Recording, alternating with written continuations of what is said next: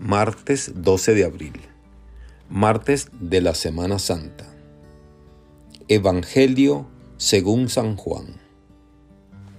En aquel tiempo, cuando Jesús estaba a la mesa con sus discípulos, se conmovió profundamente y declaró, Yo les aseguro que uno de ustedes me va a entregar. Los discípulos se miraron perplejos unos a otros porque no sabían de quién hablaba. Uno de ellos, al que Jesús tanto amaba, se hallaba reclinado a su derecha. Simón Pedro le hizo una seña y le preguntó, ¿de quién lo dice? Entonces él, apoyándose en el pecho de Jesús, le preguntó, Señor, ¿quién es? Le contestó Jesús, aquel a quien yo le dé este trozo de pan que voy a mojar. Mojó el pan y se lo dio a Judas, hijo de Simón el Iscariote, y tras el bocado entró en él Satanás. Jesús le dijo entonces a Judas, Lo que tienes que hacer, hazlo pronto. Pero ninguno de los comensales entendió a qué se refería. Algunos supusieron que como Judas tenía a su cargo la bolsa, Jesús le había encomendado comprar lo necesario para la fiesta o dar algo a los pobres. Judas después de tomar el bocado salió inmediatamente. Era de noche. Una vez que Judas se fue, Jesús dijo, Ahora ha sido glorificado el Hijo del Hombre, y Dios ha sido glorificado en él. Si Dios ha sido glorificado en él, también Dios lo glorificará en sí mismo y pronto lo glorificará. Hijitos, todavía estaré un poco con ustedes. Me buscarán, como les dije a los judíos, así se los digo a ustedes ahora. A donde yo voy, ustedes no pueden ir. Simón Pedro le dijo, Señor, ¿a dónde vas? Jesús le respondió, a donde yo voy no me puedes seguir ahora. Me seguirás más tarde. Pedro replicó, Señor, ¿por qué no puedo seguirte ahora? Yo daré mi vida por ti. Jesús le contestó, ¿con qué darás tú mi vida por mí? Yo te aseguro que no cantará el gallo antes de que me hayas negado tres veces. Palabra del Señor. Gloria a ti, Señor Jesús. Reflexión.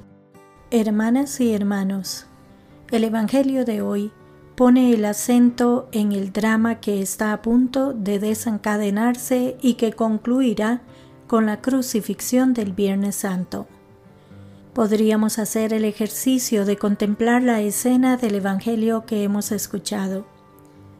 Podríamos, por ejemplo, contemplar a los personajes que aparecen y tratar de imaginar cómo se siente cada uno. El Evangelio nos dice que Jesús se conmovió profundamente. ¿Cómo se sentiría el Señor? ¿Y los demás? El ambiente era festivo, pero era de noche. Siempre es de noche cuando nos alejamos del que es luz de luz, Dios verdadero de Dios verdadero. Jesús, pues, está angustiado porque sabe lo que le viene encima. Ha lavado los pies a sus discípulos, Judas incluido. Se han sentado a la mesa y la cena ha comenzado. Los discípulos ni siquiera sospechan los acontecimientos que vienen sobre Jesús y celebran aquel convite pascual con la alegría propia de la gran fiesta judía que se avecina se entregaron a comer y beber, como rudos pescadores galileos que eran, y seguramente al final de la cena estarían ligeramente mareados. Tal vez cantaban alguna canción tradicional festiva, además de los salmos e himnos reglamentarios. En ese ambiente Jesús anuncia la traición de alguien. Y aunque para nosotros está claro quién es, ellos no comprendían lo que estaba ocurriendo. Aquí está uno de los aspectos más dramáticos de la pasión del Señor, la soledad con la que se dirige a ella y la ausencia e incomprensión de sus discípulos. En efecto, los discípulos no son conscientes de lo que está ocurriendo, no entienden lo que Jesús les dice y por tanto no comprenden cómo se siente Jesús. Es como si estuvieran en dimensiones diferentes. Cuánta soledad habría sentido Jesús aún estando rodeado de sus discípulos. ¿Qué sentiría Jesús al saber que alguien que está compartiendo la mesa lo va a traicionar? ¿Alguna vez nosotros hemos experimentado la traición de alguien? Cuánto dolor sentiría Jesús y, sin embargo, no hay ningún reproche hacia Judas. Lo mismo ocurre cuando nosotros lo traicionamos, cuando lo vendemos, que pasa con mucha frecuencia, porque desde nuestra perspectiva juzgamos y condenamos a Judas por traidor. Pero, ¿hay alguna diferencia entre la traición de Judas y las traiciones nuestras al Señor? Y Jesús sigue hablando continúa con el más largo y profundo de sus discursos, pero nadie le entiende. Se escuchan las bravatas de Pedro, que no sabe de qué está hablando. Cuando se enfrente a la dura realidad, calentándose a la hoguera, sus promesas se olvidarán y la negación saldrá espontánea. ¿Encontramos algún parecido entre nosotros? nos recuerda algo nuestro sí, soy católico, pero no practico. Todos somos Pedro en muchas ocasiones.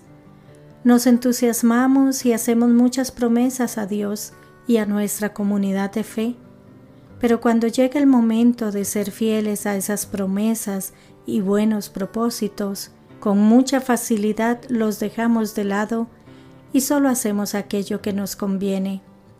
¿Cuántas veces nuestros buenos propósitos se quedan solo en palabras bonitas? Somos, como Pedro, valientes y decididos de salón para seguir a Jesús mientras estamos en el banquete, pero cuando la fiesta acaba y llega el momento de dar la cara, puede que escondamos la nuestra y neguemos seguir al Maestro. ¿Somos coherentes con la fe que decimos profesar y seguir? Ojalá que sí, y que en esta Semana Santa sigamos al Señor con fidelidad y no le traicionemos ni le neguemos. Que Dios les bendiga y les proteja.